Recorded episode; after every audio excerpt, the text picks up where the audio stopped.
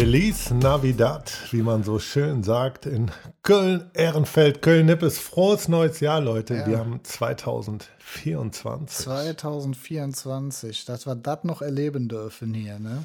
Ja, ich hoffe ja auch, dass wir noch 2999 erleben. Ah, das geht dann aber nur mit der Superkraft, die ja so schlecht ist, wie, du, wie wir in den letzten Folgen festgestellt haben, nämlich unsterblich zu sein. Ja? Ja, eine Superkraft, die ich immer noch nicht haben will. Aber, liebe Leute, ähm, ja, wir sind im neuen Jahr. Ich bin mal gespannt, was ihr alles an Vorsätzen für dieses neue Jahr hattet.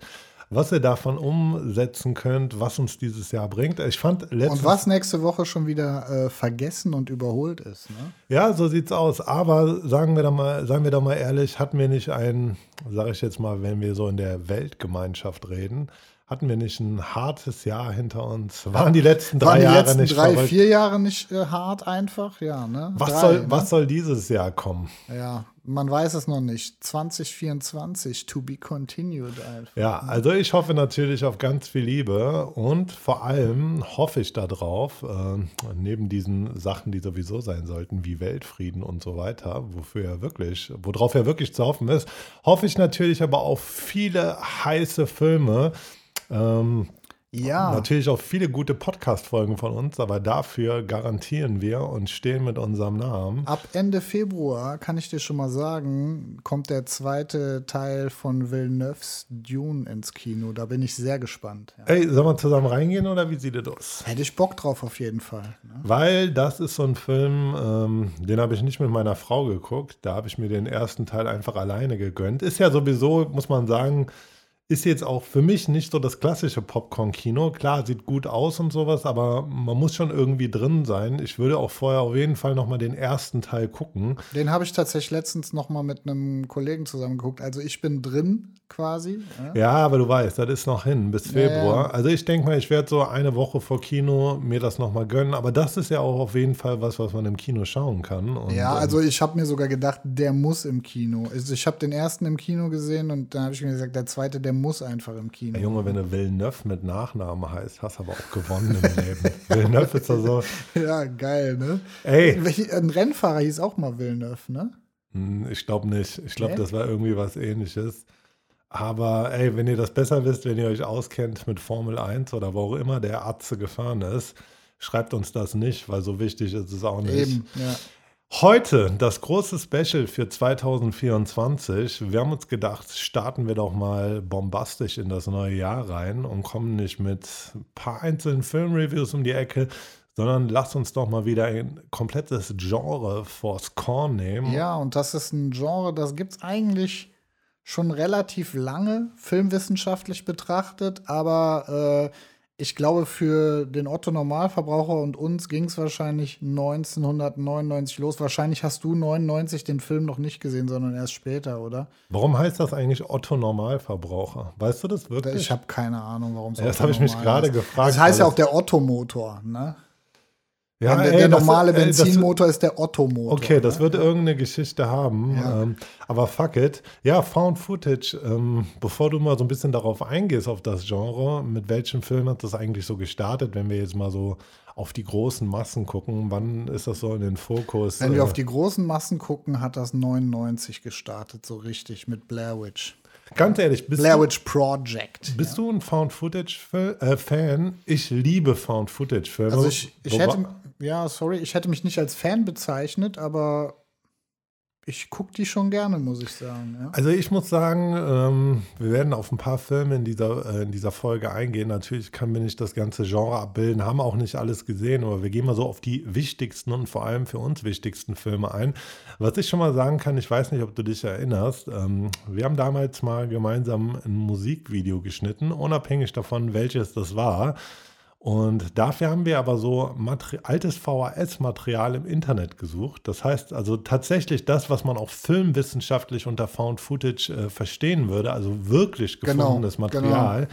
In den Filmen, die wir heute so als Found Footage deklarieren, geht es ja eher so um, ja, Ja, sagen wir mal, gestellt Wir, gefundenes wir, wir, können, wir können ja mal, wir können ja einfach mal jetzt mal auf die, ähm, sage ich mal, filmwissenschaftlichen Ursprünge eingehen. Ganz kurz, bevor du das machst, Ja. lass mich nur noch kurz diese Story reinschieben, wo es so ein bisschen um die Liebe zu diesem Genre geht. Auf jeden Fall haben wir ja für ein Musikvideo, was wir geschnitten haben, solch Material gesucht im Internet und ich finde es halt einfach super creepy, gerade wenn das noch diesen VHS-Look hat, also das heißt wirklich irgendwo auf dem Tape ist, weil das hat für mich auch so ein bisschen diese Videotheken-Faszination schon wieder, diese VHS-Kultur-Faszination.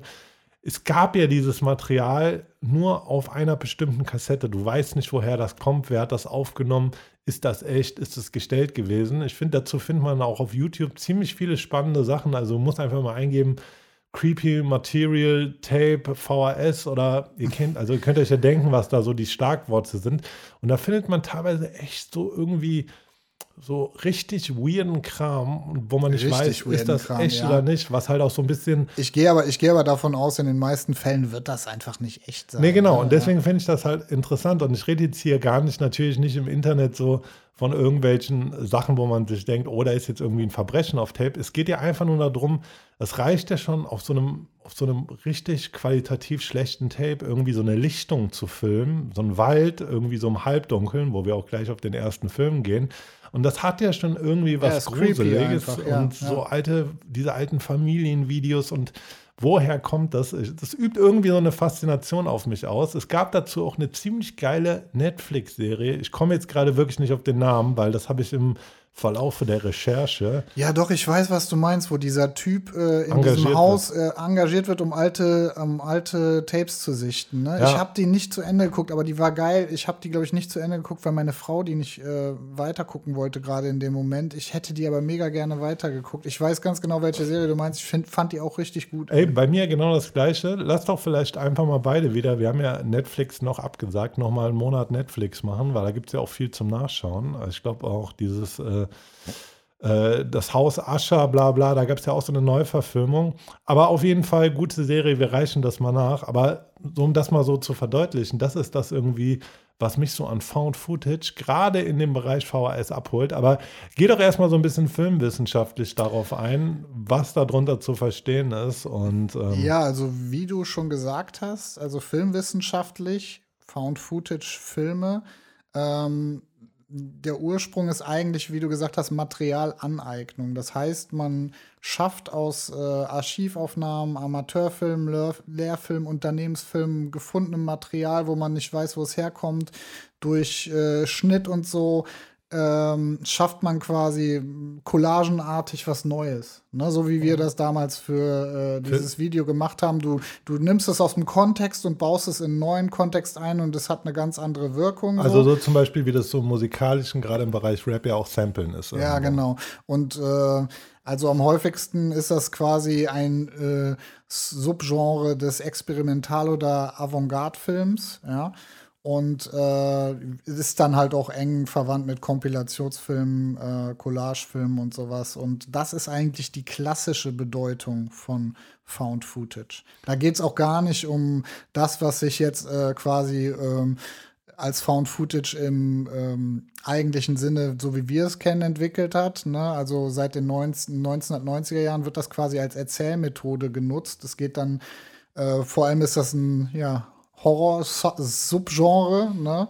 Und äh, da geht es immer darum, dass äh, irgendwelches Filmmaterial gefunden wird und es ist, ja, es ist ja immer fiktiv und dann äh, ne?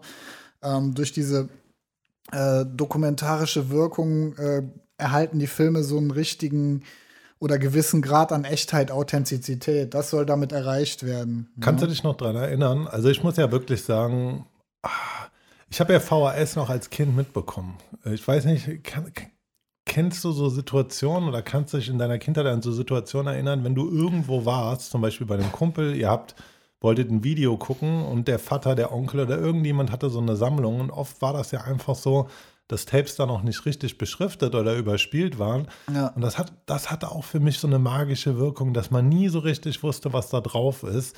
Also du konntest Glück haben und irgendwie hat der Onkel vom Kumpel einen geilen Horrorfilm von Sat 1 aufgenommen oder sowas oder halt überspielt. Oder du hattest halt Pech und das waren halt irgendwelche Kack-Serien oder irgendwas aus dem Fernsehen. Das war ja auch noch so ein Ding, was da für mich so ein bisschen reinspielt. Damals, äh, das war ja so der, der neueste Schrei, dass Videorekorder zum Beispiel so nach Timecode, sage ich jetzt mal, aufnehmen Showview konnten. hieß das. Showview. Du konntest quasi, äh, du konntest quasi in der Fernsehzeitung die Showview-Nummer in deinen Videorekorder einprogrammieren und der hat dann genau die richtige Sendung aufgenommen. Ey, deswegen war es vielleicht auch damals geiler. Wir haben heute halt jederzeit immer die Möglichkeit, auf alles in bester Qualität zuzugreifen. Dazu, das haben wir ja auch schon ganz oft in dieser Serie gesagt oder ich, ey, die Qualität spielt halt eine Rolle für die Atmosphäre und die muss halt nicht immer 4K Genau. sein. Und warte ganz kurz noch, das finde ich wichtig. Ähm, das ist ja auch dieses Zelebrieren gewesen. Du hast das aufgenommen oder irgendjemand hat das aufgenommen.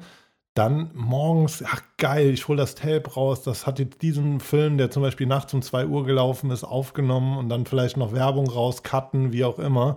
Das gehört ja, hat ja eigentlich mit dazu gehört, sich was zu zelebrieren, sag ich mal. Was wolltest du erzählen? Sorry. Ja, nee, ich wollte eigentlich nur noch mal auf äh, Found Footage quasi eingehen. Ja, wie du sagst, ne? Also die Kamera äh, bei diesen Filmen äh, muss jetzt nicht die beste Qualität haben. Es geht einfach darum, dass das Material sehr authentisch wirkt. Äh, die, die Budgets bei den Filmen sind zumindest damals am Anfang in den 90ern, wahrscheinlich auch bei Blair Witch, relativ klein gewesen im Vergleich zu heutigen Produktionen, aber haben massenhaft natürlich eingespielt. Und da gibt es halt so vier, äh, vier Gestaltungsmethoden. So. Es gibt halt ne, diesen, diese POV, diese Ich-Perspektive. Ähm, es gibt dann so einen pseudo-dokumentarischen Stil, ne, Also Interviews und sowas. Mockumentary. Ne? Mockumentary. In dem genau. Sinn wäre ja zum Beispiel sowas wie Stromberg auch da reingelaufen, ne? Könnte man so sagen, ja. Schon, das ist ja irgendwo eine Dokumentation. Oder ja, oder ich, zum Beispiel das nächste wäre ja der Reportagestil. Ne? Das ist äh, dann äh, gedreht von einem in die Handlung eingebetteten professionellen Filmteam. Da würde vielleicht dann eher Stromberg drunter Ey, fallen, Stromberg ne? würde da nicht drunter fallen, weil das wäre ja so gesehen keine Found Footage. Okay, das nehme ich wieder zurück. Nein, aber es geht ja, es geht ja, ja, okay, doch. Also es geht im Grunde schon im erweiterten Sinne darum, dass diese, äh, dieses Material gefunden wurde, ja. Aber ähm, wir kommen später auch auf einen Film, da wurde das Material auch nicht gefunden und der gilt trotzdem als Found-Footage-Film. Also verschwimmen da wahrscheinlich immer so ein bisschen die Grenzen, äh, ja.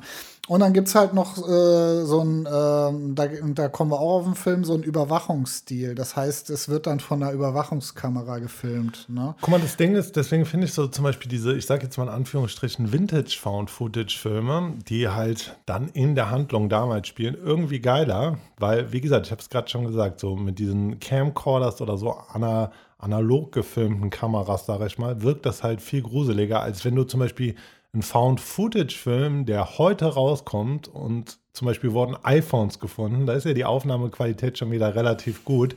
Das erkennt man halt auch in diesen Filmen, ne? also je nachdem, in Ja, welcher Zeit das spielt. Wir sind ja auch ein bisschen älter, du weißt ja nicht, wie das auf Jüngere wirkt. Wenn die dann, ja, vielleicht wirkt das auf die ja auch besonders realistisch, wenn da ein iPhone gefunden wurde. Ne? Also wir kennen ja noch so diese alte, ranzige Ka Kam Kameraqualität und das kann bei jüngeren Leuten, die jetzt vielleicht, äh, weiß ich nicht, äh, 15 bis 20 Jahre jünger sein, sind als wir ja auch äh, Wobei, anders sein. wobei ne? ich das nicht glaube. Ne? Also ich finde die Kameraqualität noch nicht mal ranzig. Das ist einfach ein Stil. Das muss man so sagen. Ja. Das ist ja wie analog zum Beispiel aufgenommene Musik. Und ich glaube, das ist auch, ist auch nicht umsonst so, dass zum Beispiel heute so diese ganzen Analogkameras so ein krasses Revival haben und die Leute zum Beispiel wieder äh, ja, so, so Fortbildkameras kaufen und teilweise ja auch so für Schnappschüsse und so, denen diese Digitalkameras vorziehen. Theka, ich habe gesehen, es gibt jetzt eine richtig krasse 700 Euro Polaroid-Kamera Ja. mit einem krassen Objektiv einfach. Ich meine so, ne? einfach, weil das ist einfach ein zeitloser Stil und ähm, Ja, Pol, also ich hoffe und glaube, das setzt sich auch bei Jüngeren durch. jeder macht gerne irgendwie äh, so mit dieser Instax oder mit diesen Polaroid-Kameras Bilder, oder? Also Ja. das macht einfach Bock. Naja, kommen wir, kommen wir aber noch mal zu was anderem. Also dieses Sub- Subgenre nennen wir es mal, ja, dieser POV-Film, der wurde auf jeden Fall durch Blair Witch Project 1999 angekurbelt und äh, erlebt seitdem auf jeden Fall eine große Beliebtheit und äh, 2007 dann durch Paranormal Activity noch mal einen großen Schub bekommen. Und jetzt ist das so, äh, was ich noch erwähnen möchte, weil ich es ein bisschen lu lustig finde, äh, wenn, wenn man irgendwie bei Filmen dann von Wissenschaft spricht, ja. Also äh, ich finde das immer so, also ich persönlich. Naja, doch. Ja, also, wir haben ja auch keinen Film studiert. Du musst ja einfach sagen, Nein, wir reden natürlich, als aber Laien so darüber, mehr oder weniger. Filmwissenschaftliche Betrachtung, Wissenschaft und so. Also wenn es um Techniken geht und sowas, ja, aber naja, auf jeden Fall. Nee, da muss ich dazwischen grätschen. Also filmwissenschaftlich auch so, es gibt ja auch kulturwissenschaftliche Betrachtungen und ähm, ich finde auf jeden Fall, klar, dass es nicht immer so umgesetzt wird, aber auch musikwissenschaftlich und so weiter und so fort hat auf jeden Fall seine Daseinsberechtigung und macht natürlich auch Sinn, für Leute, die das Handwerk wirklich studieren. Du musst halt gucken, wir reden Ja, jetzt ja gut, aus es einer Perspektive ja. des Konsumenten Ja, im Endeffekt. aus, aus Konsumentenperspektive finde ich das immer ein bisschen äh, witzig, wenn so über äh, künstlerische Sachen dann in so einem wissenschaftlichen Kontext gesprochen wird. Das wollte ich damit sagen. Vielleicht habe ich mich ein bisschen falsch ausgedrückt, ja. Aber in der Fachliteratur ist auf jeden Fall äh, die äh, fiktionale Erzählmethode, die wir jetzt als letztes erwähnt haben, äh, äh, die wird da kritisiert. Also die Filmwissenschaftler sehen eher so diese Materialaneignung als Found Footage an und haben versucht, das Ganze, äh, so Filme wie Blair Witch und Cloverfield mit äh, dem Terminus Discovered Footage, also entdecktes Material abzugrenzen. Das hat sich aber nicht durchgesetzt, natürlich bei der breiten Masse. Und ähm, eine andere Filmwissenschaftlerin hat auf jeden Fall äh, vor, vorgeschlagen oder angemerkt in diesem Kontext, dieses, äh, diese weitere ähm, ja, die, diese Erzählmethode als weiteres Subgenre des äh, Found-Footage-Film einfach einzureihen. Ja, aber das sind halt so Sachen, ne? so fachwissenschaftlich wieder die Termini sind. Ja, das interessiert ja im Endeffekt dann Eben, auch die da, wenigsten das ist das, was Leute. ich sagen, da das ist das, was ich recht. sagen will. Ne? Also es ist immer so witzig, in, in so einem Kontext dann über Wissenschaft äh, zu sprechen. Äh, klar kann man das so festhalten, aber das interessiert halt den Konsumenten am Ende nicht. Ne? Und da ihr wisst, dass wir der große unprofessionelle Podcast sind, geht es bei uns einfach natürlich um die Termini, die wir alle kennen. Oder besser gesagt, es geht jetzt um den Begriff Found Footage, um das Genre. Lass uns doch mal einsteigen. Wir haben es jetzt schon ein paar Mal gesagt, mit dem Film, der das Genre, sagen wir mal, für den Mainstream auf jeden Fall begründet hat. Auch wenn er rein, also exakt gesehen nicht der erste Found Footage-Film Es ist. war nicht der erste Found-Footage-Film auf jeden Fall. Also äh, da können wir auch noch mal also ich habe letztens unter dieser Erzähl unter diesen äh, Erzählmethodenfilm einen gesehen, also 1993, den könnte man kennen, Mann beißt Hund. Äh, da Ja, hast du auch definitiv. schon von Ja, gehört. Das sehr soll- guter Film. Ja, also den könnte man noch kennen, der war vorher dran, irgendwie die ähm, die anderen davor, die, von denen habe ich tatsächlich noch nie gehört. Also nackt und zerfleischt. Ja, doch, jetzt auch- Cannibal Holocaust ist so ein, sage ich jetzt mal, sehr umstrittener Horrorfilm, weil da auch teilweise Tiere wirklich umgebracht wurden. Deswegen für mich zum Beispiel auch so ein Punkt, ich glaube, das war eine Schildkröte unter anderem. Den Film auch nicht geil zu finden, nicht abzukulten, finde ich einfach nicht cool und ähm, ja, finde ich, kann man sich sparen, Also- zumindest äh, heutzutage. Muss nicht sein, finde ich nicht nice. Deswegen lass doch mal anfangen mit Blair Witch. Ähm, Ja, für die breite Masse. Da, da kann ich dir auch direkt eine Anekdote erzählen. Ähm, da hatten wir ja gerade im Vorfeld auch noch mal drüber gesprochen, wie der Film damals vermarktet wurde. Und ich habe das live mitbekommen. Also er wurde ja wirklich vermarktet, als wäre das wirklich passiert. Der Trailer wurde quasi einfach so ins Internet geschmissen, ja. Und ähm, ich habe das dann damals auch irgendwie, das war so völlig mystisch. Es gab nur so diese Seite Blair Witch Project und da war dieser Trailer drauf. Und äh, damals musste man ja noch fürs Internet pro Minute bezahlen. Das war noch nicht so, dass es irgendwie Flatrates gab. Treff mich im Internetcafé. ja, genau. Und deswegen, ähm, wie ich in der letzten Folge schon erzählt habe, bin ich dann in die Stadtbücherei gegangen, um äh, dort eine Stunde umsonst im Internet surfen zu können. Und habe dann äh, dort diesen Blair Witch Trailer gesehen und äh, habe gedacht, jo, das ist richtig krass.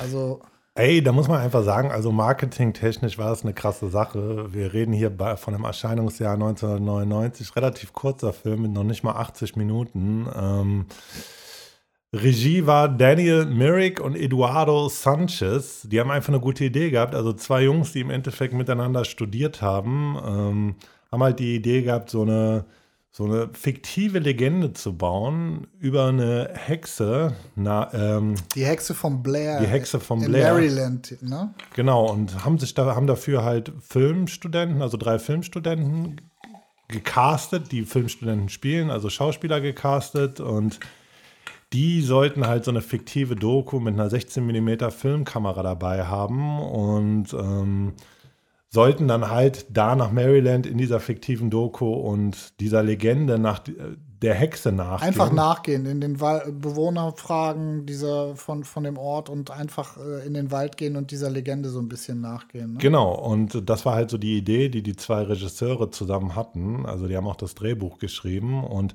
dafür wurden diese Schauspieler halt tatsächlich ähm, einfach im Wald, sage ich jetzt nicht mal ausgesetzt, weil die hatten natürlich GPS dabei und es gab äh, also so Notfallrouten, wie die da rauskommen konnten. Aber tatsächlich ist fast alles von dem Film Freestyle äh, geschauspielert, also was die Dialoge angeht. Das stand, war alles nicht sehr fest. Klar gab es diese Rahmenhandlung haben da wirklich im Wald gepennt, ähm, wurden dann immer per GPS wieder an andere Plätze, wo weitergedreht gelotst, also wo weiter gedreht wurde, gelotst und ähm, ja, diese Essensrationen wurden auch ein bisschen knapper. Natürlich alles nicht in einem lebensgefährlichen Setting, sondern ich habe es eben schon gesagt, die hätten auch jederzeit da rauskommen können. Aber um diese klaustrophobische Stimmung ein bisschen anzuheizen, gehen wir so ein bisschen äh, auf die Geschichte ein von Blair Witch. Um was geht es da mal ganz grob runtergebrochen? Ja, wie gesagt, die gehen in den Wald, gehen, gehen diesem ganzen äh dieser ganzen Hexenlegende nach und äh, dann zelten sie auch dort im Wald, übernachten, irgendwie verlaufen sich auch währenddessen und dann passieren halt komische Dinge. Steinhaufen sind plötzlich irgendwie im Zeltlager, da hängen dann äh, so Stockmobiles irgendwie im Wald und so und es wird halt äh, ans, ans Zelt geklopft oder sowas nachts und eigentlich ist niemand da und das äh, macht halt diesen ganzen Horror irgendwie aus einfach. Ja, genau. Es ging dann auch um so eine Story halt äh, dass da auch ein Einsiedler gelebt haben soll damals, der Kinder umgebracht hat. Und ja, das spinnt sich dann irgendwie alles zusammen. Du hast eben gesagt, die schaffen es dann auch nicht mehr, die Karte richtig zu lesen, kommen halt nicht mehr aus diesem Wald raus, stoßen dann nachher auf den Friedhof, auf die eben von dir genannten ähm, komischen Figuren, finden da so einen Friedhof das Ende finde ich auch ziemlich verstörend. Das Ende ist richtig verstörend. Als sie aber in diesem Haus ankommen. Genau, das beschreibt ja quasi den Prozess, wie der Einsiedler damals die Kinder getötet hat. Ein Kind musste mit dem Gesicht zur Wand sich in die Ecke stellen, während das andere Kind im selben Raum ermordet wurde und danach wurde das andere Kind dann getötet und das ist ja quasi das Ende des Films. Genau, und wie gesagt, ich fand den Film, also das war damals ähm, jetzt keine filmische Offenbarung für mich, aber ich fand das Genre von da an direkt schon ziemlich geil, muss ich sagen. Ich war sehr, sehr klein noch, als der Film rauskam, also noch gar nicht so alt, aber mochte ich sofort. Vor allem auch hier wieder so diese gefundenen Aufnahmen, diese gefundenen Aufnahmen, dieser VHS-Look in Verbindung mit so Wäldern, in denen es kurz vorm Dunkelwerden ist. Also da muss man einfach sagen, äh, ja, keine Ahnung. Der Film hat eine gute, creepy Stimmung. Da wurden jetzt ja auch schon Fortsetzungen gemacht. Beim zweiten Teil war ich im Kino, muss ich sagen, absolute Scheiße. Der Alter. zweite Teil ist überhaupt nicht gut gewesen. Überhaupt nichts Erwähnenswertes. Ja. Also mir ist schon bewusst, vielleicht sagst du mal sowas zu dem kommerziellen Erfolg. Also die haben ja wirklich mit super wenig Mitteln da gearbeitet. Also ich glaube, so, diese Legende hat damals besagt, es wären irgendwie 60.000 Dollar oder sowas gewesen, mit was die, ähm, mit was sie den Film finanziert hätten oder noch weniger. Ja. Und irgendwie ähm, 25.000 Dollar, ja, oder beziehungsweise nee, die fertig, der fertiggestellte Film sollte ursprünglich etwa 25.000 Dollar kosten, hat aber 500 bis 750.000 Dollar gekostet, konnte aber 248 Millionen Dollar einspielen, ja. Also das ist, äh, also da werden die auf jeden Fall einen richtig guten Reibach gemacht. Also das ist eine Umsatzrentabilität. Man muss sagen, das hat vorher, glaube ich, nur 1972, sehe ich es hier auf unserer schlauen Liste, der Pornofilm Deep Throat von Gerard D'Amaino mit äh, einem Umsatz von 600 Millionen Dollar gegenüber Kosten von 25.000 Dollar gemacht. Und ähm, im Guinness-Buch der Rekorde löste Blair Witch dann damit auch, glaube ich, den Rekordhalter Mad Max ab. Der, glaube ich, auch so vom Umsatz her, im Gegensatz zu den Kosten, damals der Film war, der da am meisten rausgeholt hat. Ja, aber auf jeden Fall ziemlich geiler Film und hat dann irgendwie auch so eine Reihe natürlich von Nachahmern im größeren Bereich ausgelöst. Also das heißt, Hollywood ist da natürlich nachgegangen, weil für viele ja. Studios halt eigentlich ein ganz geiles Ding, muss man sagen. Wenig Investitionen, also relativ wenig Investitionen. Viel Outcome auf jeden Fall. Genau, ne? und natürlich auch für viele, ganz viele Amateur-Filmschaffende, ähm, muss man sagen.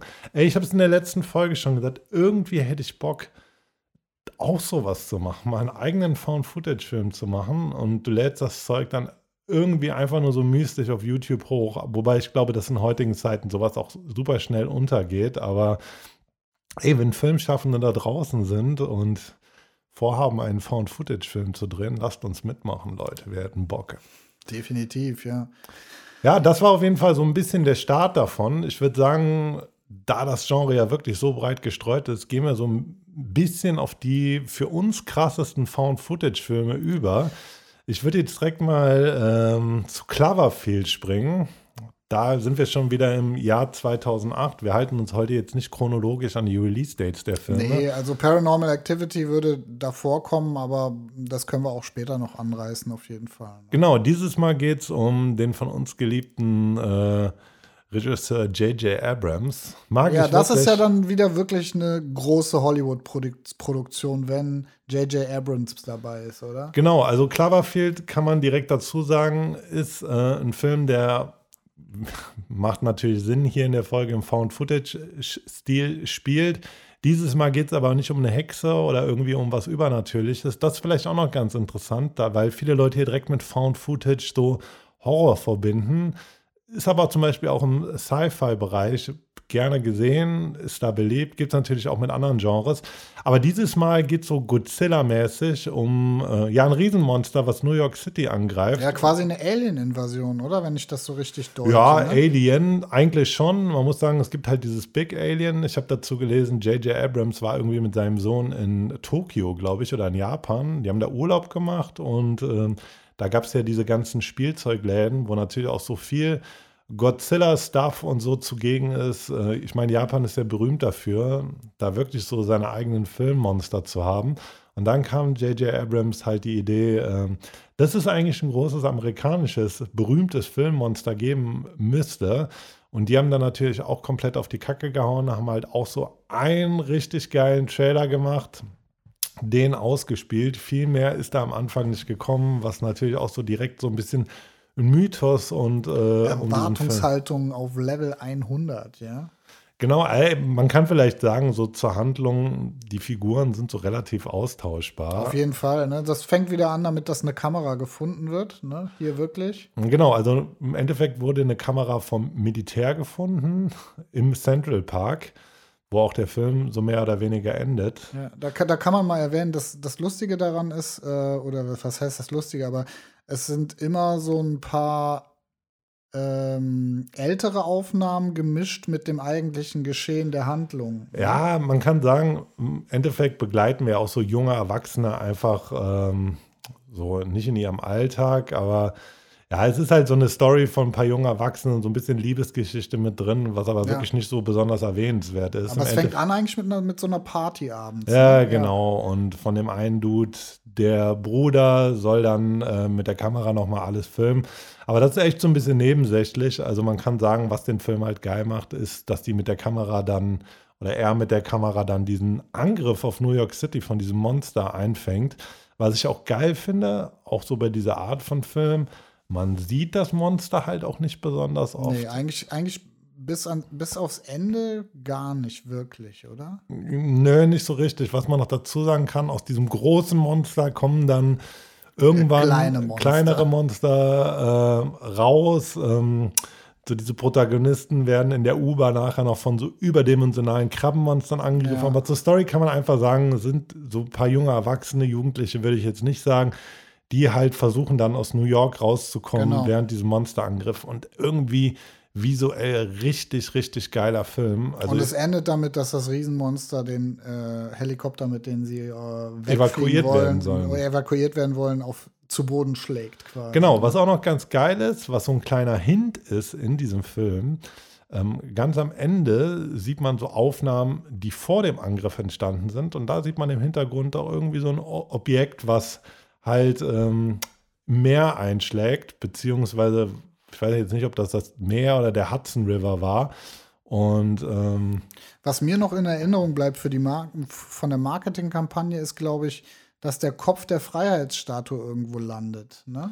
Ja, ich genau. glaube, das war so mit, das war mit dem Trailer auch äh, verbunden. Das Genau, bleibt mir mit aus so der einem damaligen, Krallenriss genau, das, das bleibt mir aus der damaligen Zeit noch im Kopf auf jeden Fall. Ne? Genau, und ähm, was vielleicht auch noch ganz witzig ist, so Easter Egg-mäßig, äh, es gibt in dem Film an verschiedenen Stellen, achtet mal darauf, ähm, Pixelfehler und da wurden einfach Hommagen an alte Filmklassiker gesetzt. Das heißt, ähm, das kann man in den einzelnen Frames der Bilder erkennen. Da kommt zum Beispiel vor King Kong und die weiße Frau, Panik in New York, ist auch so ein Classic von 1953 und ähm, ja, Also das heißt, das was, Detail. das heißt, das, was äh, Brad Pitt äh, bei Fight Club mit Schwänzen gemacht Genau, hat, äh, wurde, hier, wurde hier mit alten Filmklassikern gemacht. Ja, ein Frame eingeblendet quasi. Ja, Genau, genau. Und ähm, ja, ja, Das, das ist interessant, das ist mir tatsächlich noch nie aufgefallen. Das wird aber auch nur auffallen, wenn du auf Pause drückst und nur Frame für Frame nach vorne machst, oder? Ja, also ich, mir ist das jetzt zum Beispiel nicht aufgefallen. Ich habe mir das reingezogen, als ich davon gelesen habe. Und ähm, ja, aber was würdest du sagen? Cloverfield, ich muss wirklich sagen, so einer meiner Lieblingsfilme. Ich mag Monster, ich mag Aliens, ich mag Found Footage. Ich finde, der Film hat eine unglaublich geile Stimmung. Durch diese eben nicht High-Class-Bilder kommen auch, finde ich, Effekte viel geiler zu Geltung, da man die halt einfach nicht so leicht durchschauen kann, wie wenn es jetzt so, wenn jetzt so ein guter Quali da drauf gehalten ist. Ich liebe den Film. Also ich muss Also sagen, ich- einer meiner Lieblingsfilme. Ich war immer so ein bisschen gespalten gegenüber dem Film, aber ich glaube, ich bin eher auf der Seite. Ich finde ihn ganz gut auf jeden Fall. Aber ich war immer so, ich schwanke immer so ein bisschen. Aber es ist auf jeden Fall einer der besseren Found-Footage-Filme. Ey, das dann- kann man festhalten. So. Dann lass doch mal direkt weiterspringen. Springen wir mal von New York City nach Frankreich, Paris. Ja, den habe ich mir jetzt äh, die Woche noch mal angeguckt, weil ich ihn ja auch in der letzten Folge erwähnt hatte und meinte, er wäre scheiße.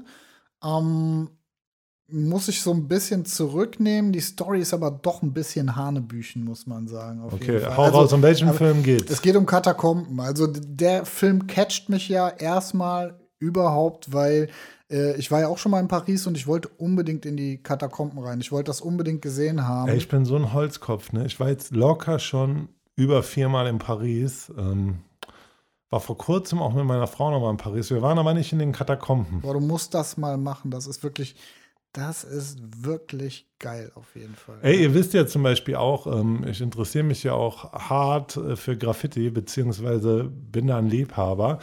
Ähm, Shoutout an alle unsere Hörer, die mullern gehen. Ähm, bringt euch nicht in Gefahr, Leute, aber malen an sich natürlich eine coole Sache. Ähm, zur Illegalität sage ich jetzt natürlich nichts. Ich sage nur, bringt euch nicht in Gefahr oder andere in Gefahr. Aber Liebe für Graffiti, und da gibt es ja halt auch so eine Untergrundszene von Leuten, die einfach in diesen Schächten auch malen. Da werden ja auch so Malen, da werden Raves. und- Partys gefeiert, alles. Äh, also das, äh, diese ganzen Hints siehst du auf jeden Fall auch alle im Film. Der Film fängt quasi äh, im Iran an und äh, da ist so eine Archäologin und die sucht quasi mh, nach dem Stein der Weisen. Und äh, im Iran in irgendeinem Untergrundtunnel findet sie einen Hinweis darauf, wo dieser Stein der Weisen sein soll. Das fängt ja schon mal an und hört sich schon ein bisschen komisch an, ne? Das hört schon Harry Potter-ass-mäßig Ja, an. ähm, also sie setzt quasi damit, damit die Arbeit ihres Vaters fort. Der hat auch schon nach diesem Stein der Weisen gesucht und ähm, dann zusammen mit dem Doku Dokumentarfilmer Benji ähm, begibt sie sich dann äh, auf die Suche und trifft noch einen anderen ähm, Freund von ihm, ähm, äh, George, äh, Freund von ihr, George heißt er. Und ähm, ja, die finden dann heraus, dass der Stein der Weisen irgendwo in den Katakomben unterhalb des Grabes von einem alten Alchemisten sein soll. Er hat so ein bisschen was Lovecraft-mäßiges Ja, und äh, Aber ey, dieser heilige Stein verspricht ja die Unsterblichkeit. Ja. Also wäre das doch eigentlich genau dein Shit, diesen heiligen Stein zu finden. da, da musste ich tatsächlich beim Film gucken auch drüber nachdenken, dass du da wieder drauf ansprechen wirst. Naja, auf jeden Fall ähm, suchen die da noch so ein äh, paar Pariser äh, Dudes. Einer heißt Papillon von denen und äh, Shoutout an diesen Film, Papillon, echter Klassiker. Dustin Ähm, Hoffman, mein Man. zwei, also drei Pariser Leute nehmen sie noch mit in die Katakomben, die sie da führen sollen und die genau wissen, wo die besagte Stelle, die sie suchen, ist. Und während sie dann dort rumlaufen, sehen sie zum Beispiel äh, eine Messe, eine die da abgehalten wird. unten, in, unten in diesen Katakomben. Ja, Meinst völlig, du eigentlich, da geht, weirdo. da geht wirklich viel creepy Shit ab? Kann ich, also wie groß nee, ist denn dieses Katakombensystem unter Paris eigentlich wirklich? Kann ich dir jetzt nicht sagen. Auf jeden Fall liegen da sieben Millionen Tote. Das muss schon ziemlich gro äh, groß sein. Boah, ich finde das so. Das also hunderte Kilometer Gänge gibt es da auf jeden Fall. Ne? Ich finde manchmal,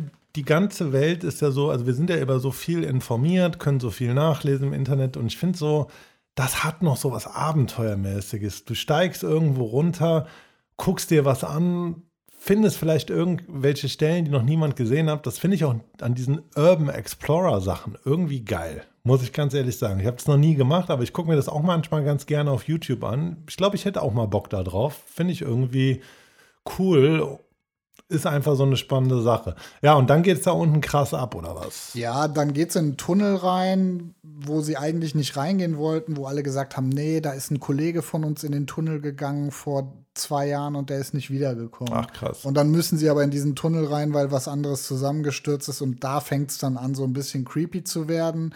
Ähm, sie finden dann am Ende auch diesen Stein der Weisen, kommen dann aber aus diesem Raum nicht mehr raus und müssen dann quasi durch das Tor zur Hölle zurück.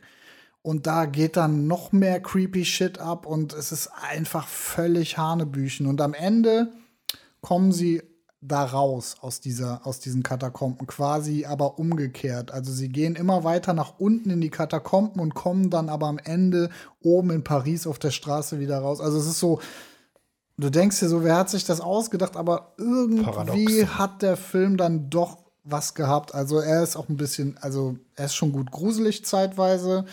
Ähm, ja, also da bin ich auch gespaltener Meinung, aber ich kann jetzt nicht, wie in der letzten Folge, guten Gewissens sagen, dieser Film ist scheiße. Okay. Also du ähm, kannst ihn ja auch irgendwann mal gucken und mal sagen, was du davon gehalten hast, aber äh, warte vielleicht, bis er wieder kostenlos ist, weil bezahlen würde ich da jetzt nicht nochmal für. Nö, ich würde mir den jetzt auch nicht unbedingt kaufen. Naja, gut, das klingt so ein bisschen average-mäßig. Ja, der ist. Ko kommen wir mal. Weirdo. Ja, aber gut, das haben viele Filme, die wir jetzt hier heute auch noch besprechen, so ein bisschen äh, an sich. Kommen wir mal zu einem unserer liebsten Found-Footage-Filme und ich würde schon sagen, zu einer meiner liebsten Reihen. Der Name ist hier so ein bisschen titelgebend. VHS, VHS, für alle, die das suchen. Man findet das nicht immer so leicht, wenn man es bei Google eingibt, zum Beispiel, wenn ihr neue Teile sucht. Ja. Es ist dann immer V. Ja, man, man, es ist V slash H slash S, weil sonst findet man alles über Videokassetten, ne? Genau. Ich würde jetzt mal so ein bisschen auf den ersten Teil eingehen. Also es ist ein amerikanischer Found-Footage-Film von 2012, glaube ich. Ein Jahr später entstand dann SVHS, also SVHS.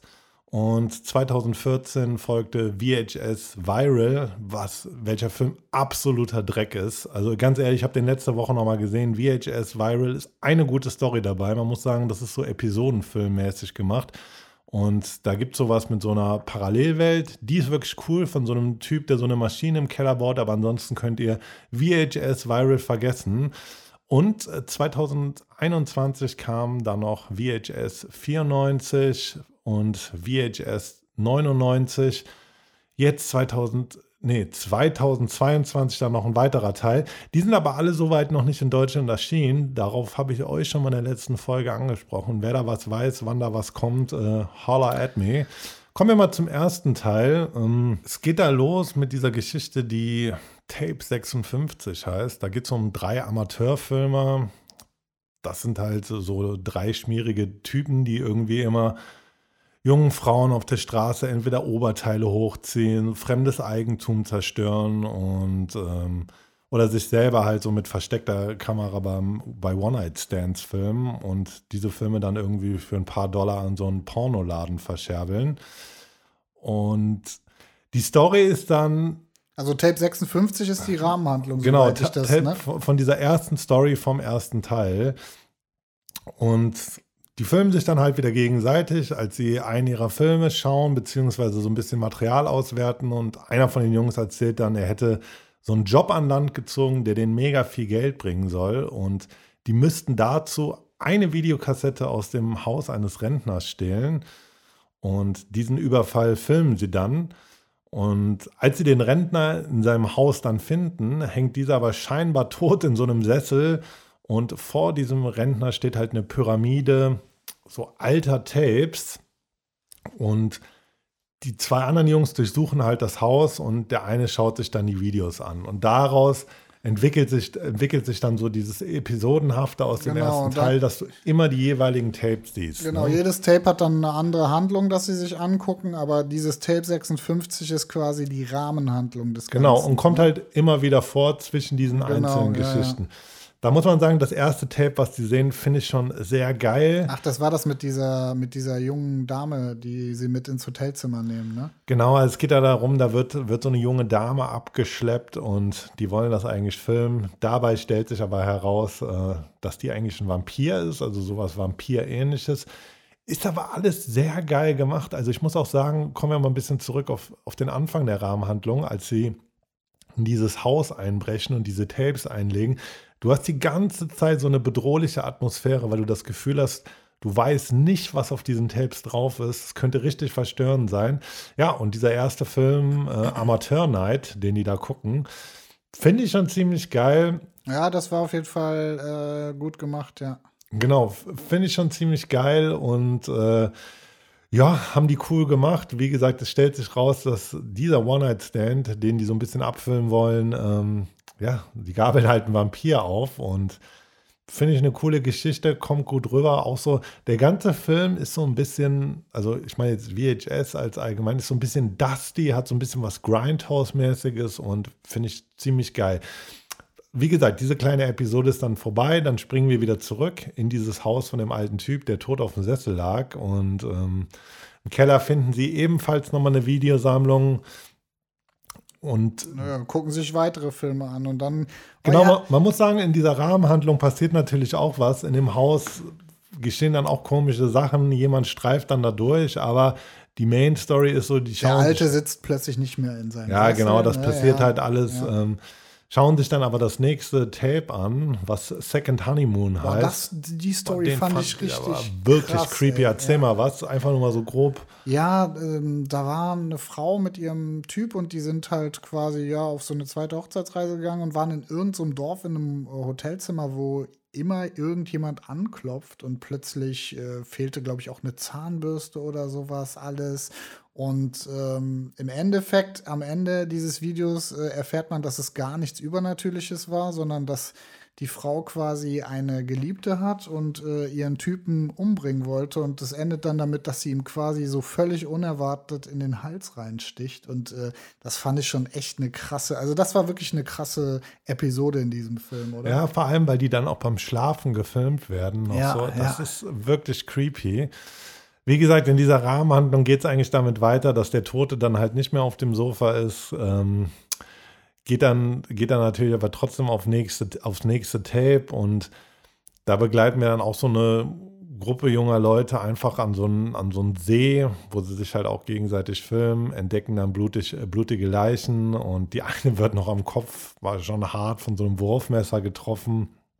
Und ja, es ist mehr oder weniger so eine Episode von einem übernatürlichen Mörder und immer wenn die Kamera auf diesen Mörder geht, kommen auch so Bildfehler rein. Ja, also ja. auch insgesamt sehr geil. Ähm, während diese Episode vorbei ist, springen wir wieder ein bisschen zurück in die Rahmenhandlung, die aber natürlich auch Found-Footage-mäßig gefilmt ist. Die zwei Jungs kommen zurück ins Zimmer. Der, also Brad heißt diese Figur, der diese Tapes die ganze Zeit reingeworfen hat, ist verschwunden und Während der eine dann versucht, Brad zu finden, schauen, schaut der letztendlich übrig gebliebene sich noch ein Video an. Und ja, auch wieder eine ganz geile Story. Vielleicht sagst du noch mal was zur nächsten Episode. Ah, doch, das war das mit diesem, ah, hier so mit diesem Chatten, quasi so liebesmäßig genau. chatten über Skype, ne?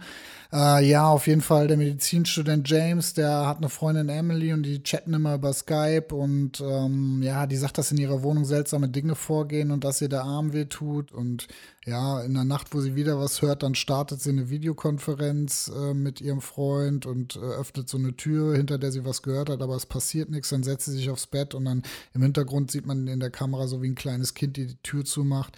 Am Tag darauf erzählt er, äh, sie ihm, dass ihr, ihr Arm nicht besser wird. Und als dann in der Nacht wieder spukt, macht sie wieder eine Videokonferenz und dann ist das Kind in ihrem Wohnzimmer. Und am nächsten Tag hat sie auf jeden Fall äh, in ihrem Arm so rumgestochert, um rauszufinden, was ihr so weh tut. Aber äh, der Freund äh, rät ihr davon ab. Dann in der nächsten Nacht äh, spukt es wieder und äh, Emily möchte dann mit dem Kind reden.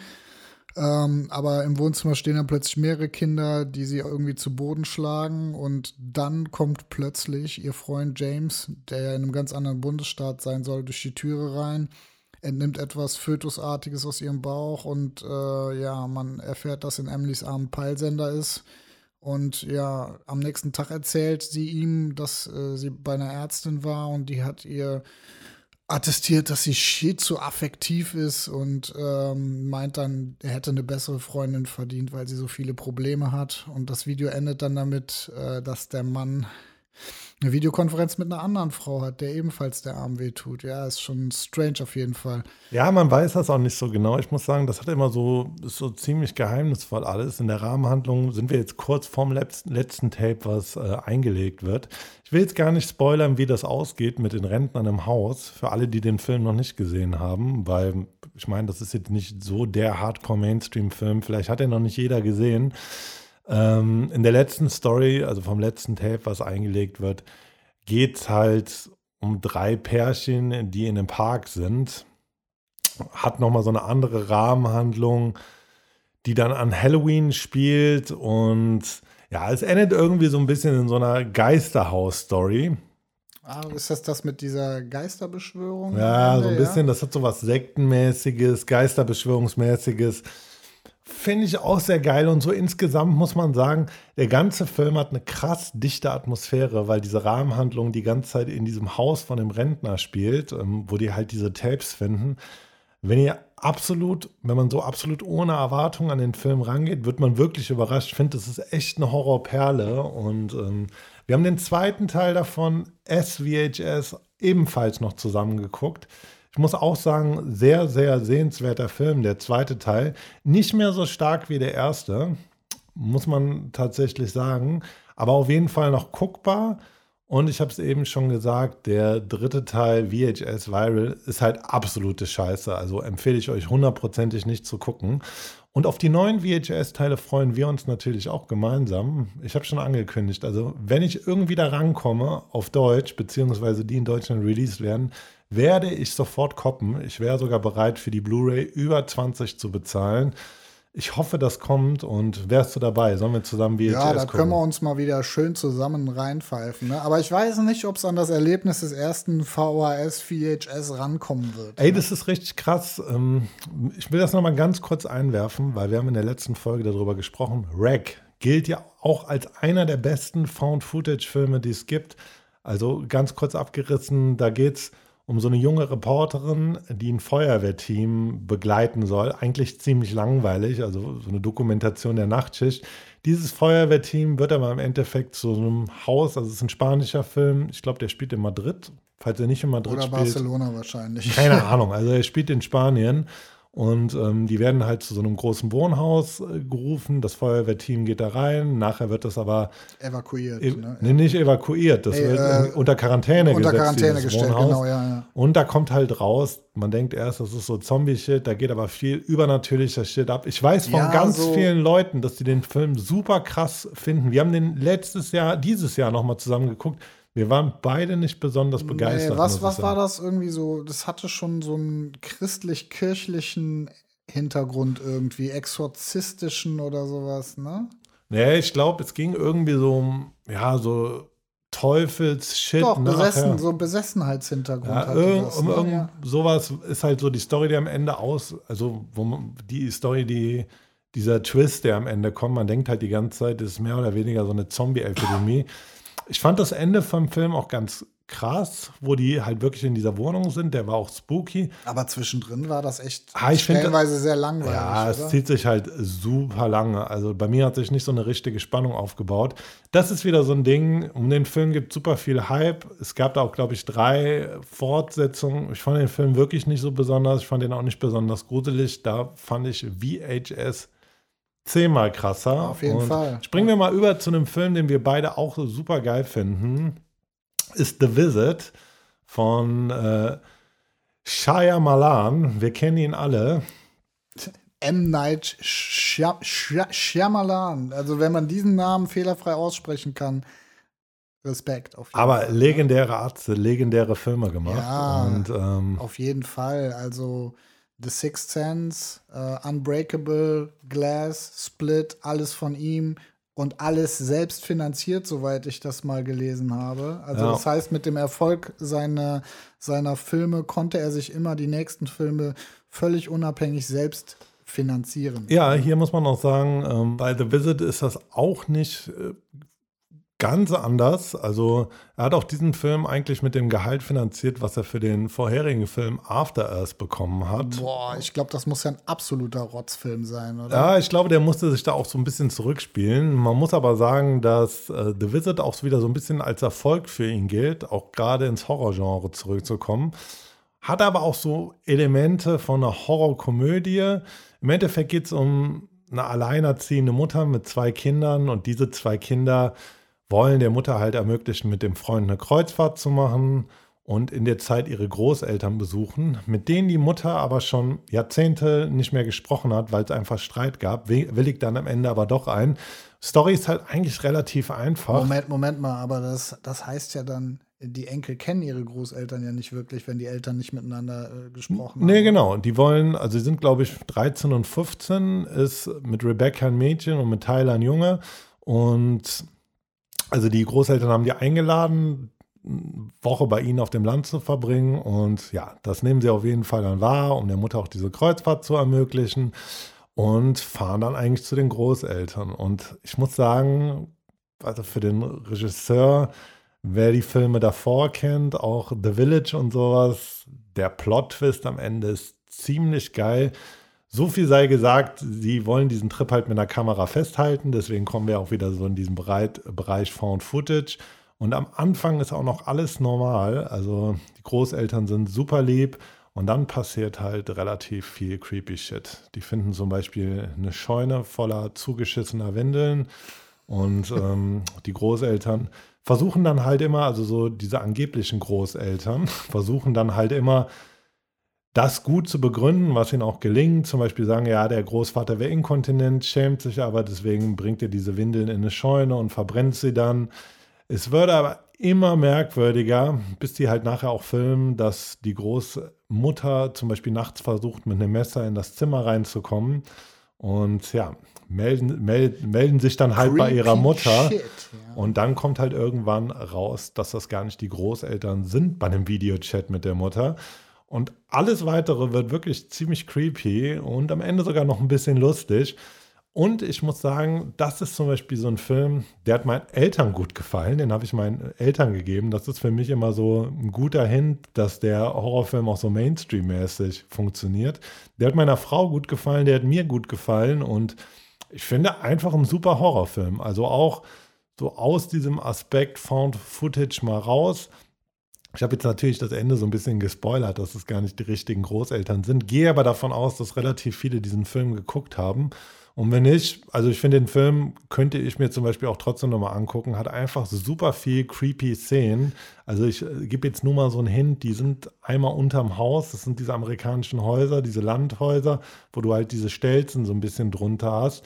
Und da krabbelt diese Großmutter dem Mädchen hinterher. Und da sind wirklich viel creepy Szenen dabei. Sehr cooler Film, den ich mir sogar physisch gekauft habe, einfach weil ich ihn sehr gut finde. Aber ich sag mal, das kann man sich ja auch denken, wenn die Kinder zu den Eltern fahren, mit äh, Großeltern fahren, mit denen die Mutter seit Jahrzehnten nicht geredet hat, dass das wahrscheinlich nicht mehr die richtigen Großeltern Ja, sind, das ist ne? natürlich immer so ein bisschen weit hergeholt, wenn Ja. man mal ehrlich sagt, so ja klar, du lässt dann deine Kinder einfach irgendwie zu Verwandten, und selbst wenn es Großeltern sind, fahren, die, ähm, die du Jahre nicht mehr gesehen hast. Aber das Na, da muss man nicht so viel zu so viel zu sagen, was so die Sinnhaftigkeit ist. Du hast es ja auch eben bei Katakomben schon gesagt. Ja. Auf jeden Fall, äh, ja, jetzt haben wir schon, jetzt haben wir schon so lange über die für uns besten Found-Footage-Filme so schwadroniert. Was ich noch reinschmeißen möchte bei Cloverfield ist natürlich 10 Cloverfield Lane, der aber jetzt nicht so Found-Footage-mäßig ist, aber trotzdem eine Fortsetzung ist und der mir auch sehr gut gefallen hat, so wie John dir Goodman. auch. Ne? Ja, also John Goodman sehr gut gespielt. Aber äh, geh mal kurz drauf ein, ohne das jetzt in die Länge zu ziehen. Die Story ist ja dieses Mal eine ganz andere. Diesmal spielt es ja nicht in New York. Ja, das, spielt, das spielt ja quasi nach dieser Katastrophe und ähm, John Goodman wohnt in einem Bunker und äh, dann lässt er quasi eine junge Frau da rein. Und dann nimmt das Ganze seinen Lauf. Ne? Genau, also auch sehr sehenswert. Ich würde mal noch zwei, drei Filme kurz mit reinwerfen, bevor wir hier in dieser Episode zu Ende kommen. Was für mich so ein absoluter Geheimtipp ist, muss ich sagen, ist der Film How to Catch a Monster von Adam Green. Ist der Regisseur von Hatchet und Frozen, der sich in diesem Film selber spielt. Es ist wirklich auch einer der besten Filme, so die ich im Bereich Horror, also es ist so eine richtige Indie-Perle, muss man einfach sagen. Er spielt sich halt selber, stößt dann irgendwann auf so einen kauzigen Exzentriker, der davon überzeugt ist, dass es in Wirklichkeit Monster gibt und es dazu einen unterirdischen Eingang gibt zu unserer Welt. Und äh, möchte hier gar nicht viel spoilern. Ist so eine wirklich so eine ganz besondere Indie-Perle. Habe ich auch noch nicht gesehen und ich bin ja auch immer äh, ja, bereit für neue Tipps. Ne? Genau, es ist ganz witzig einfach, weil Adam Green, der sich ja hier selber spielt, auch als Horrorfilmregisseur, einfach auch so, die bauen das dann so dokumentationsmäßig auf und du siehst die Monster auch relativ selten. Sieht aber sehr geil aus in den Momenten, wo es, ähm, wo man sie dann halt sieht, der sich halt auf dieses Experiment einlässt, diesen kauzigen Exzentriker, der dann behauptet, ganz viel Ahnung von Monstern und was sie wirklich sind zu haben, begleitet. Und viel mehr möchte ich über diesen Film nicht sagen, weil er wirklich so gut ist, dass ich euch den nicht, dass ich euch das nicht vorwegnehmen will. Würdest, aber, du, würdest du denn ein, eine Frage mir mal beantworten? Also eher gruselig, eher blutig, eher nichts von beidem, vielleicht so ein bisschen Fantasy. Also ich muss sagen, blutig nicht besonders, eigentlich gar nicht. Äh, ganz viel Liebe zum Detail. Wenn du Horrorfilme magst, wirst du wissen, was ich, was ich meine. Witzig. Ich finde tatsächlich gut gemacht. Und was ich euch empfehlen kann, ich habe mir den Film damals einfach random, glaube ich, im Saturn gekauft. Ich weiß auch gar nicht mehr warum, weil das Cover jetzt halt auch nicht das krasseste der Welt ist. Ich finde, das hat sich interessant angehört.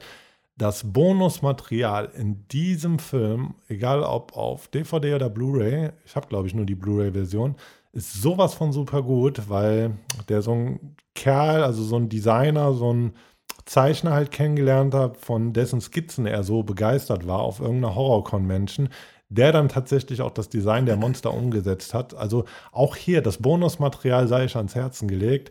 How to Catch a Monster, äh, Untertitel Die Monsterjäger.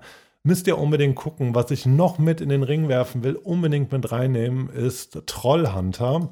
Ja, habe ich schon gehört von, habe ich aber auch noch nie gesehen. Oder beziehungsweise ich habe den schon mal gesehen. Ich hätte ihn noch gucken können, aber ich habe mich irgendwie entschieden, ihn nicht zu gucken. Ich weiß nicht wieso. Wahrscheinlich wirst du mir jetzt sagen, dass ich einen Fehler gemacht habe. Ja, auf jeden Fall. Ähm, auch ein Film, den ich mir gekauft habe, weil ich den einfach so unglaublich gut fand. Das ist ein norwegischer Film aus dem Jahr 2010.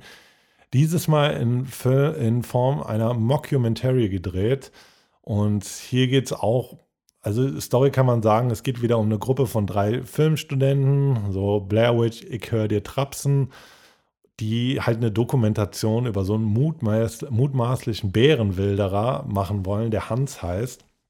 Und es kommt dann nach und nach raus, dass dieser Typ halt gar kein Bärenwildnerer ist, sondern äh, ein wirklicher Trollhunter, der die für, Trollhunter. Genau, der für die Regierung arbeitet und ähm, die Trolle halt, von denen es auch ganz viele Subgenres und Spezies gibt. Ähm, Aber natürlich nur in Norwegen. Ja? Genau, in Zaun halten will. Und der Film hat auch so ein bisschen was Komödienmäßiges, ähm, ganz viel Liebe zum Detail. Ich finde das ganz schön. Nachher kommt halt raus, äh, die begleiten ihn dann halt. Also am Anfang denken die noch so ein bisschen, er verarscht sie.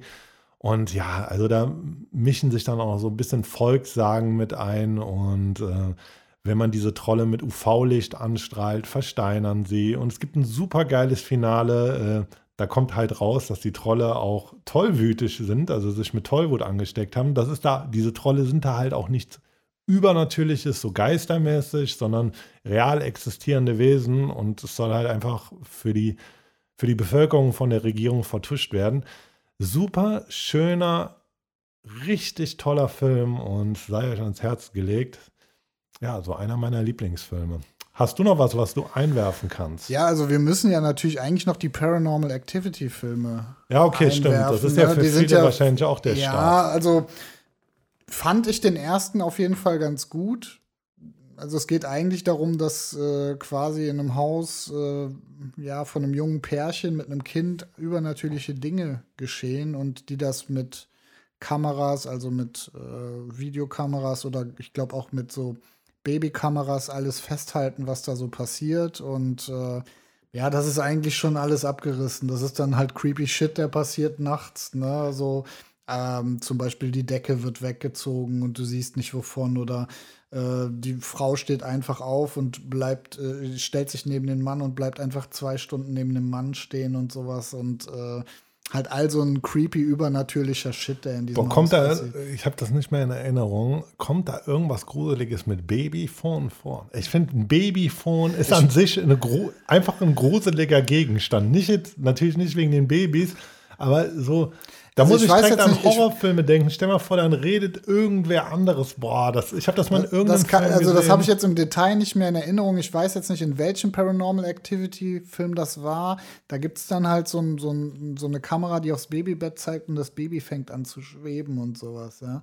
Wow. Und im, im, Endeffekt siehst du aber, dass in diesem Haus irgendwie ein großer Dämon wohnt, ja, der auch so ein so Hörner. Du siehst den später auch. Das ist aber, ich, das, ich glaube, ich würde jetzt irgendwie Filme zusammenwerfen, weil ich mehrere davon gesehen habe ja, okay, und nicht mehr okay. weiß, was in welchem passiert ist. Aber im Grunde ist das immer so die Rahmenhandlung. Leute ziehen in ein Haus ein irgendwelcher übernatürliche Shit passiert und sie filmen es mit einer Kamera. Den ersten kann man da auf jeden Fall festhalten. Ähm, ja. Dann lass mich noch mal ganz kurz einwerfen. Wir haben jetzt ganz viel Horror hier gehabt. Bevor wir jetzt wirklich zum Ende kommen, ähm, was euch auch noch ans Herz gelegt ist, ist der Film Europa Report aus dem Jahr 2013. Das ist eher so eine Mischung zwischen Sci-Fi und so ein bisschen Hard Sci-Fi, sage ich jetzt mal. Und dieses Mal geht es natürlich nicht um shaky Handkameras, die irgendjemand hat, sondern um eine tatsächliche Mission, die erstmal von diesen Bordkameras gefilmt wird. Das heißt, wir sind im Inneren eines Raumschiffs. Und äh, genau, da geht es halt um so eine Mission der Europa One, die erste bemannte Expedition zu Europa, dem viertgrößten Mond des Planeten Jupiter. Und die sollen danach Spuren von Leben suchen. Und ich finde, das hat so einen richtig geilen, also Alien-Vibe jetzt natürlich nicht. Also spielt so in der heutigen Zeit, also hat jetzt nicht so diesen Vintage-Look, aber ja, also ist ganz, ist ganz cool. Die kommen in so einen Sonnensturm, die Kommunikation zur Erde reißt ab und das Ding stürzt dann auch mal so ein bisschen ab und die sind dann auf Europa und meinen irgendwann auch immer komische Lichter unter der, unter der Eisfläche im Wasser zu sehen, verschwinden nach und nach und es kommt dann irgendwann raus, dass tatsächlich Leben auf Europa ist, äh, tentakelmäßig. Oh, fluizierende La Dinge. Lovecraft lässt grüßen, ja. Na, ich nicht weiß ganz. nicht so richtig. Lovecraft, das ist, wie gesagt, das ist so ein bisschen hard Sci-Fi-mäßig, ist wahrscheinlich einfach echt so eine andere Lebensform. Ähm, ist wirklich ein cooler Science-Fiction-Film, halt in diesem, ja, in diesem Found-Footage-Stil natürlich, halt nur dieses Mal von so Bordkameras, aber du hast uns ja schon gesagt, die Perspektiven wechseln hier. Also der soll euch natürlich auch ans Herz gelegt sein. Das Budget war hier auch relativ klein. Deswegen haben die tatsächlich auch mit äh, NASA-Mitarbeitern gesprochen, um das, ich meine, das war so, um das halt möglichst realistisch darstellen zu können. Und ja. Würdest du sagen, äh, betrachtet, wie niedrig das Budget war, der Film sieht gut aus? Ey, der Film sieht super cool aus. Ich mochte den Film. Aber ich bin halt auch ein Fan von Indie-Filmen. Ich gucke sowas zum Beispiel lieber als irgendein Roland Emmerich-Film. Ja, komm, Und wir also hatten ja Roland Emmerich. Ey, Alter, also ne? fast alle Filme, von denen wir hier gesprochen haben, sind eigentlich fast alles Indie-Filme. Ja, außer Indie- jetzt Cloverfield. ne? Ja, Indie vielleicht nicht, Ja. ne? auch so The Visit, aber man muss schon sagen, also so vom Budget her eher Indie. Deswegen auch der letzte Film, den ich heute reinwerfe, weil ich habe den gestern noch gesehen. Mein Tipp, ja, so war jetzt nicht so krass, kann man sich aber reinziehen. Ich will ihn einfach noch mal mit reinnehmen, weil es gerade so frisch in meinem Kopf ist. Und zwar Mr. Jones aus dem Jahr 2013. Ist, glaube ich, gerade schaubar, wenn ihr diesen Home of Horror Kanal Probe abonniert auf Amazon. Ich meine, da müsste es den geben. Geht es halt um so ein, um so ein Pärchen. Er ist, glaube ich, Regisseur und sie war Fotografin. Er hat aber so eine Schaffenskrise, deswegen will er halt irgendwo ins Outback. In Amerika spielt der Film ins Nirgendwo in so ein Haus, um sich selber wieder zu finden. Da filmen die sich natürlich auch. Man muss sagen, es sind aber nicht nur diese Aufnahmen, wo sie sich filmen, da kommen noch andere Aufnahmen hinzu. Also jetzt auch nicht so ganz klassisch Found Footage. Auf jeden Fall begleiten wir die da und nach mehreren Wochen entdecken die halt auch so komische Skulpturen da. Also wie so Vogelscheuchen. Und so ein komischer Typ in dem schwarzen Gewand taucht irgendwann immer wieder auf und die entdecken dann auch ein Haus, was direkt irgendwo und nirgendwo in der Nähe von ihrem Haus ist, was ihnen vorher nie aufgefallen ist. Und im Keller stehen halt auch so merkwürdige Skulpturen überall. Und sie sagt, es müsste da um Mr. Jones gehen. Das ist so ein angeblicher Künstler, wie man so, wie es heute bei Banksy ist, von dem man nicht die richtige Identität kennt. Und die müssen auf jeden Fall eine Dokumentation darüber drehen, weil das wäre so krass. Sie bleibt dann in diesem Haus im Outback. In der Zeit fliegt er wieder nach New York und redet dann halt mit so Kunsthistorikern für diese Doku, die dann alle sagen, ja, da ist ziemlich weirder Shit abgegangen. Von diesen Vogelscheuchen wurden mehrere irgendwo in Amerika immer diverse Leute verschickt. Dann kommen halt auch noch so, ja, so Kulturwissenschaftler oder Leute zum Beispiel, die diese Vogelscheuchen bekommen haben, zu Wort, bevor er dann wieder zurück ins Outback fliegt. Und es kristallisiert sich aber heraus, ja, man kennt von diesem Künstler nicht die Identität, da scheinen aber ganz viele Sachen nicht koscher zu sein. Die Leute, die diese Vogelscheuchen bzw. diese Skulpturen bekommen haben, drehen auch geistig alle am Rad. Das hat so einen Twist mit äh, so alten Sagen von Traumwelten und sowas. Ist jetzt kein Film, den man in seinem Leben gesehen haben muss, aber wenn ihr jetzt gerade so ein bisschen in Found Footage einsteigt oder sowieso Found Footage-Fans seid, ich finde die Story einfach gut, muss ich sagen. Zumindest am Anfang, am Ende wird es so ein bisschen Hanebüchen und da hat der Film auch ganz schöne Längen, aber ey, für alle Found Footage Atzen und Atzinnen könnt ihr euch auf jeden Fall angucken, wenn ihr kein Geld dafür bezahlt. Mr. Jones aus dem Jahr 2013 von Karl Müller. Würdest du eigentlich sagen, Sinister ist im weitesten Sinne ein Found-Footage-Film? Ja, er spielt auf jeden Fall mit den Elementen, weil er findet ja auch Tapes, aber vielleicht auch so ein bisschen wie bei Mr. Jones, muss man das sagen. Keine Ahnung, ob das jetzt so rein Found Footage ist. Hat auf jeden Fall Found Footage-Elemente. Ja. Wir haben ja den Film ja auch hier, glaube ich, schon mal besprochen in der Ja, Episode genau. der gruseligsten Filme aller Zeiten aus wissenschaftlicher Betrachtung. Ja. Äh, ja, finde ich ein super Film, Sinister. Wir sollten mal den zweiten Teil gucken, weil wir haben den beide immer noch nicht gesehen. Mal Nee. sehen, ob der was kann. Mal sehen, ob der was kann, aber man hat so ein bisschen Angst, ne? weil, äh, wie sagt man so, äh, ja, ein großes Erbe, das äh, der Film antreten muss. Ne? Ja, das ist ja oft so. Und wie gesagt, Leute, wenn ihr wisst, wann die neuen VHS-Teile rauskommen, schreibt uns bitte. Und jetzt auch noch eine Bitte meinerseits. Schreibt uns einfach direkt Nachrichten bei Instagram, wenn ihr ganz gute Found-Footage-Sachen noch auf dem Schirm habt, die hier heute nicht genannt werden oder die wir unbedingt sehen wollen, weil wir sind halt auch Found-Footage-Heads und haben Bock auf neuen Stoff. Schickt uns doch bitte mal Tipps rüber, falls wir diese noch nicht kennen. Und ansonsten, was bleibt noch groß zu sagen? Erste Folge im Jahr 2024. Ja, haltet euch an eure Vorsätze, nicht äh, direkt nächste Woche schon wieder rauchen, trinken und keinen Sport machen. Ne? Oder äh, Oder gesagt, eins von allem. Oder eins. von- nehmt euch nicht immer so viel fürs neue Jahr vor. Man kann auch einfach ganz entspannt und normal ins neue Jahr gehen. Und ja, äh, bleibt auf jeden Fall gesund im neuen Jahr, bleibt uns äh, wohlgesonnen und hört unseren Podcast weiter. Ne? Ihr wisst immer, Bewertung abgeben. Schreibt uns gerne, wir freuen uns. Ne? Hast du noch was dazu zu sagen? Ich habe nichts zu sagen, außer habt euch wohl, ihr Filmmäuschen, bleibt gesund und wir hören uns spätestens in zwei Wochen zur nächsten Episode der letzten Videothek. Adios, bye bye. Amigos.